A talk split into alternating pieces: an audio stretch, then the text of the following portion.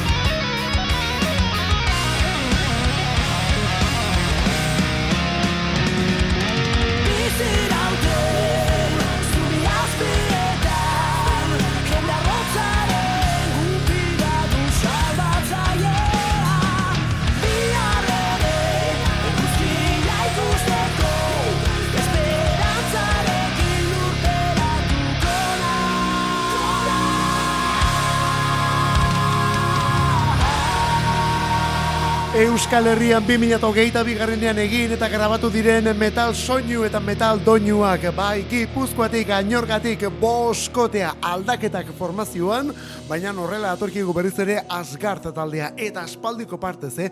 amazazpi urtez egon direlako diskorik grabatu gabe baina 2000 eta hogeita bian zeldatik izeneko kantu bilduma. Eta honako hau kale gorrian izeneko abesti hau kantu gorri hau esango dugu. Kasunetan ba aurkezpen lanak egiten lehen singelanak egiten ere bai. Asgarta taldekoak dira, Asgarta taldearen itzulera eta onelako doinuekin abestia kale gorrian. Eta honekin, musikeroak berriz ere Euskadi ratian. Metalero batzu bueltan, eta beste batzu ere bai. Hauek ez dute horrelako utxunerek egin, baina hauek ere badira urte batzuk aurreko lan argitaratu zutenetik.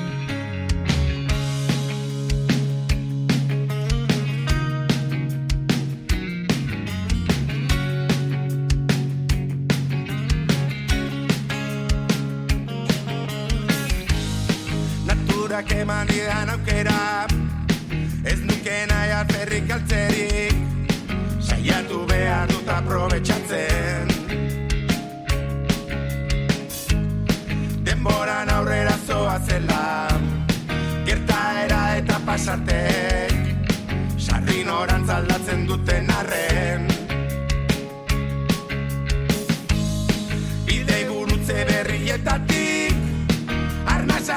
Didan airetik Zure bihotzera heldu nahi nuke. Hainba gauza utzirik atzean Eta hemen zauden bitartean. Baitan azazu ostera ere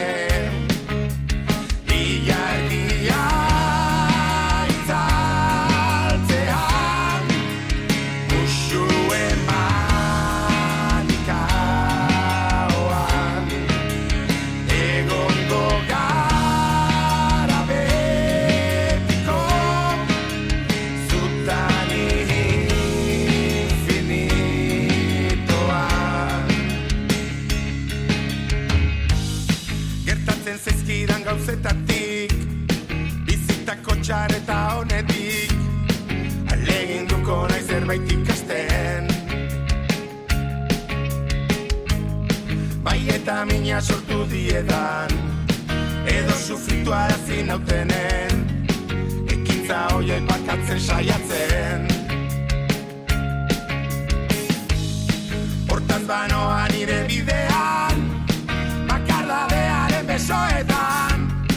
Zure espaintxamurrak laztandu nahian. Hainbat gauza utzirik atzean Eta zauden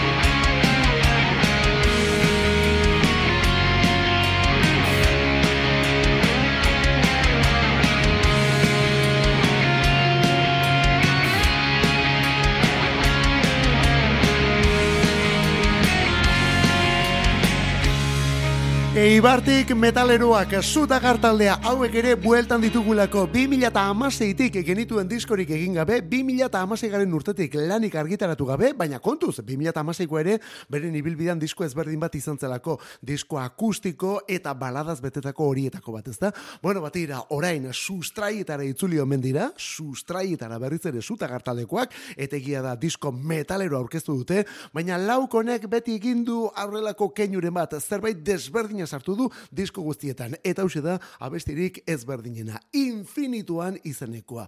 Zer esango dugu? Power eh, pop edo eta power rock batean datozkigu lorain, lauro geiko hasieran edo eta iruro gehi tamarreko bukaren egiten zen musika ura bezala, zutagarrekoak beste keinu batzu ere bai, beren lanberrian diskosoaren izena, alarma. Garai hartan eta soin horietan bazen alarma izeneko talde benetan interesgarri bat erresuma batuan, eh?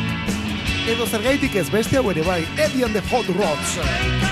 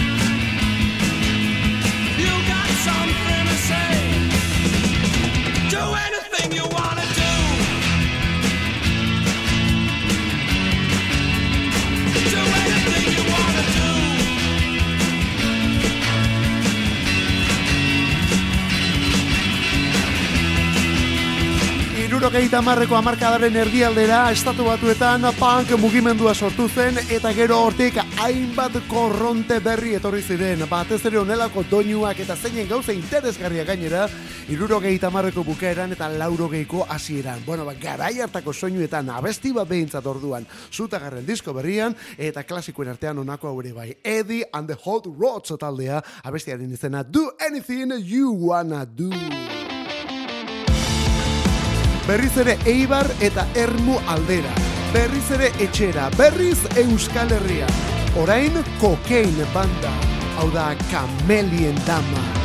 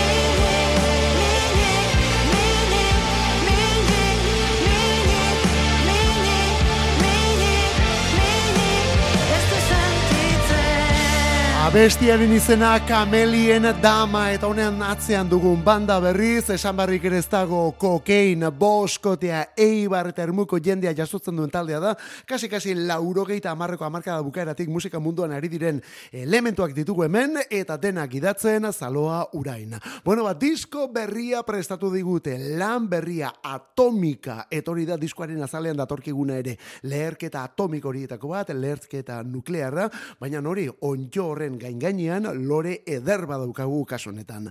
Kamelien dama kantuetako bat kokain taldekoak, baina kontuz Atomika diskonek aurrerakin batera izan zuen eta abesti horretan badelako sorpresa. Ispiluari begiratzean, hori da abesti honen izena, hau da lehen single lanak egindakoa, batetik kokain taldekoak eta gonbidatu berezia.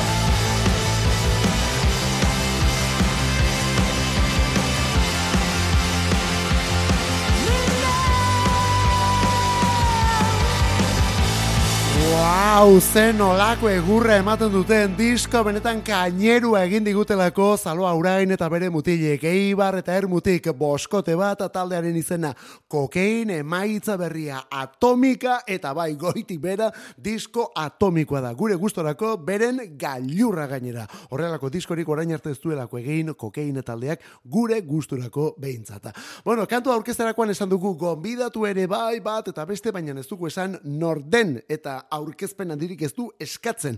Azken hilabete hauetako kolaboratzaile ofiziala dugulako abesti honetan Kiliki Fresko, Chill Mafia taldeko Kiliki Fresko, esan bezala kokain taldekoekin bat eginda, kantu honetan hori ispiluari begiratzean. Australiako bikote baten txanda, eta bikote gazte-gazte baten txanda gainera. Cool Aid kantuaren izena.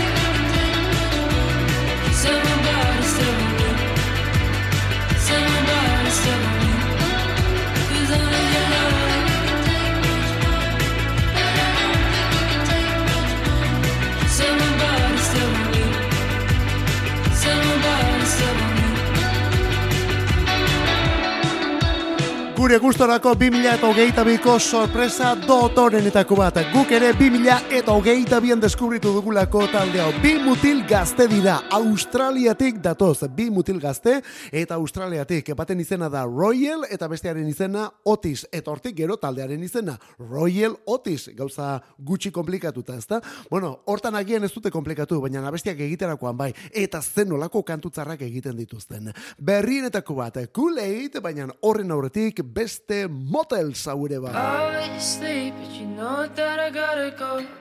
Gotta meet some change, I'ma feel the storm inside of me. I'll kick it out the window, cause your mom's in the front room. You don't want to see, that don't bother me. Does she know that you're a freak? I'm going, make it my own show and preach it from the bar right down the street. Lord, help me to my feet. Time could change, but I'll give you my number. I could stay forever as your motel boy. Keep the change, cause I've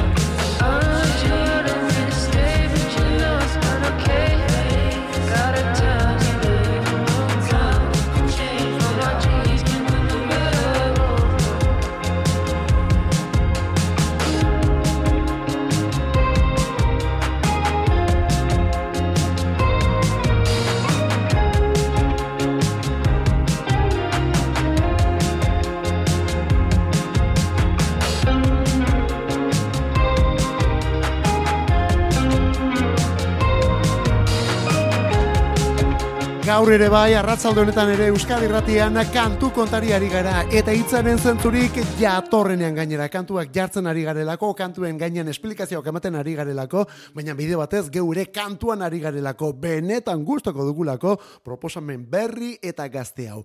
Kasu honetan EP batekin, Bar and Grill izeneko EPA eta EP hortan onalako abestiak ere bai, motetza. Bueno, bataldearen izena Royal Otis. Horiek oraindik ere lehen diskorren bidean, ateetan esango dugu, eta lehen diskora iritsita, Zelanda taldekoak.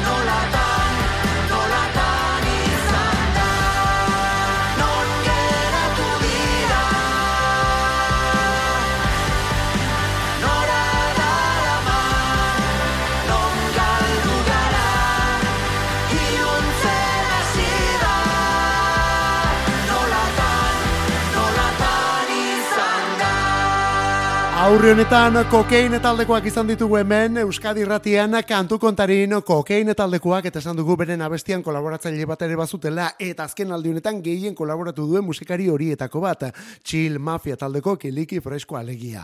Bueno, ba, hori alde batetik kolaboratzaile totala, baina hemen ere badugu kolaboratzaile bat eta emakume honek ere makina bat parte hartze eta elkarlan egin du azken aldi honetan. Olatz Salvador ere tarteko dutelako abesti honetan Zelanda taldekoek. Bueno, Zelanda ondo ezagutzen dugu, Fran Uriasen banda da, Fran Urias eta berarekin batera nola ez bastida neba arrebak. Bueno, laukotea naiz eta formazioan aldaketa batzuk izan dituzten eta orain lehen da biziko iraupen luzekoarekin Zelanda eta kantua kasu honetan non geratu dira. Gaur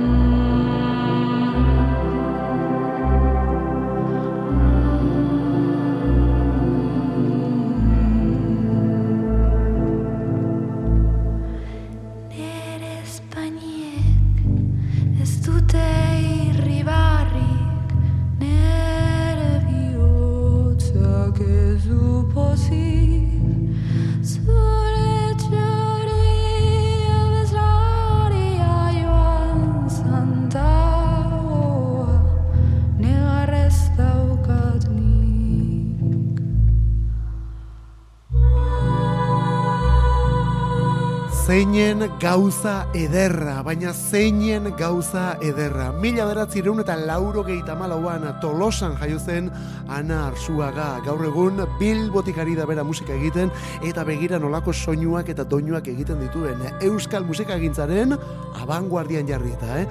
Bueno, ba, epe berri bat aurkeztu digu, kantu gutxi batzuk jaso ditu bilduma honetan lau abesti eta denak bersioak gainera. Euskal pop erradikala, horrela deitu du bere iraupen ertaineko disko hau, Euskal pop erradikala. Eta bertan kortaturen kantuak, ertzainakenak, edo zergaitik ez onako hau ere bai. Hemen lurde ziri ondoren agurra. Esan bezala, anarzuaga edo berde pratoren eskutik. Hori delako bere izen artistikoa musika munduan. Berde Prato, Euskal Pop erradikala. Kasu honetan, lurde ziri ondoren agurra moldatzen.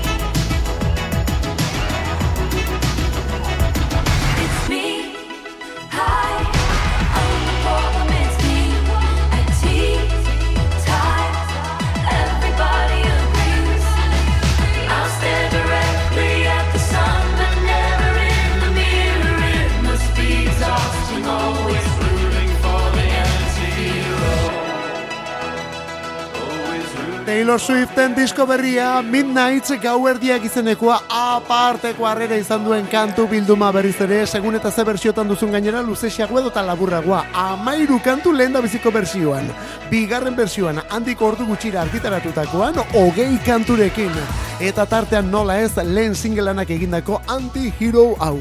Baina kontuz anti-hero honek eraldaketak izan dituelako. Lehen da bizi single modura aurkeztu zen diskoan datorren bersioa horren ondotik beste bersio pare batera erakutsi dira. Azkena akustikoa baina tartean onako hau. The Bleachers taldearekin batera egindakoa. Bueno gauza jakina da azken urte hauetan batez ere Jack Antonoff estatu batuetako ekoizlearekin eta musikariarekin ari da lanean Taylor Swift Jack Antonoff jaunari izenarekin, baina Jack Antonozak beste aldetik ere egiten ditu gauzak, bere taldea ere baduelako The Bleachers. Bueno, ba, Bleachersekoek egin dute orain antihero honen nahasketa berria. Eta guri, hau da egin gustatzen zaigun bersioa gainera. Antihero, hemen Taylor Swift, berarekin batera The Bleachers, eta nola ez, Jack Antonoff. I feel like falling in love. To fuck something up. Tonight I'm fucking something. I need some drink in my cup. Hey, I'm in the mood to fuck something up. I'm in the mood to fuck I wanna go missing. I need a prescription. I wanna go higher. Can I sit on top of you? I wanna go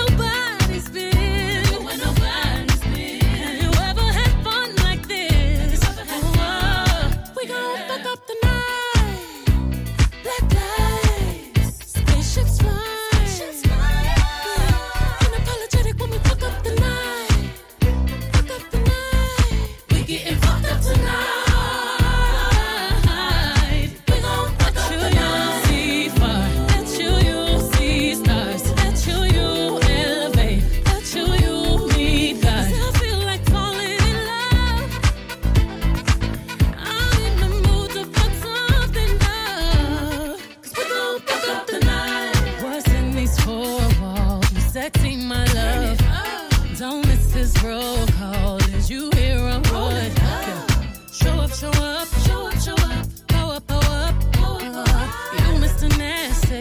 I clean it up. Go where nobody's been. Go where nobody's been. Have you ever had fun like this? I wanna go missing. I need a prescription.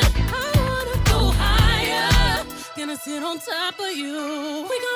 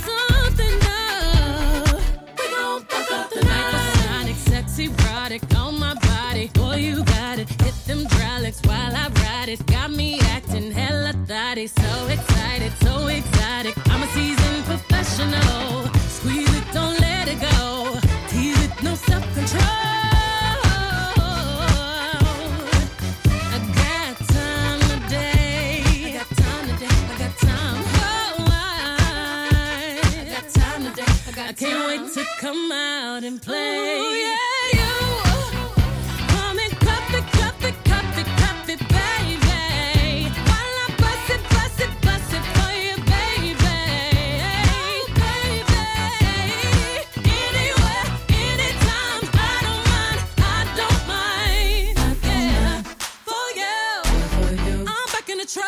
up, For you, bitch, you fucked up. Uh-huh. Oh, For you, I put my cup up. Uh-huh. Oh, For you, we gon' fuck up the night. Take flight, blinding lights. Fuck it up, fuck it up, fuck it up.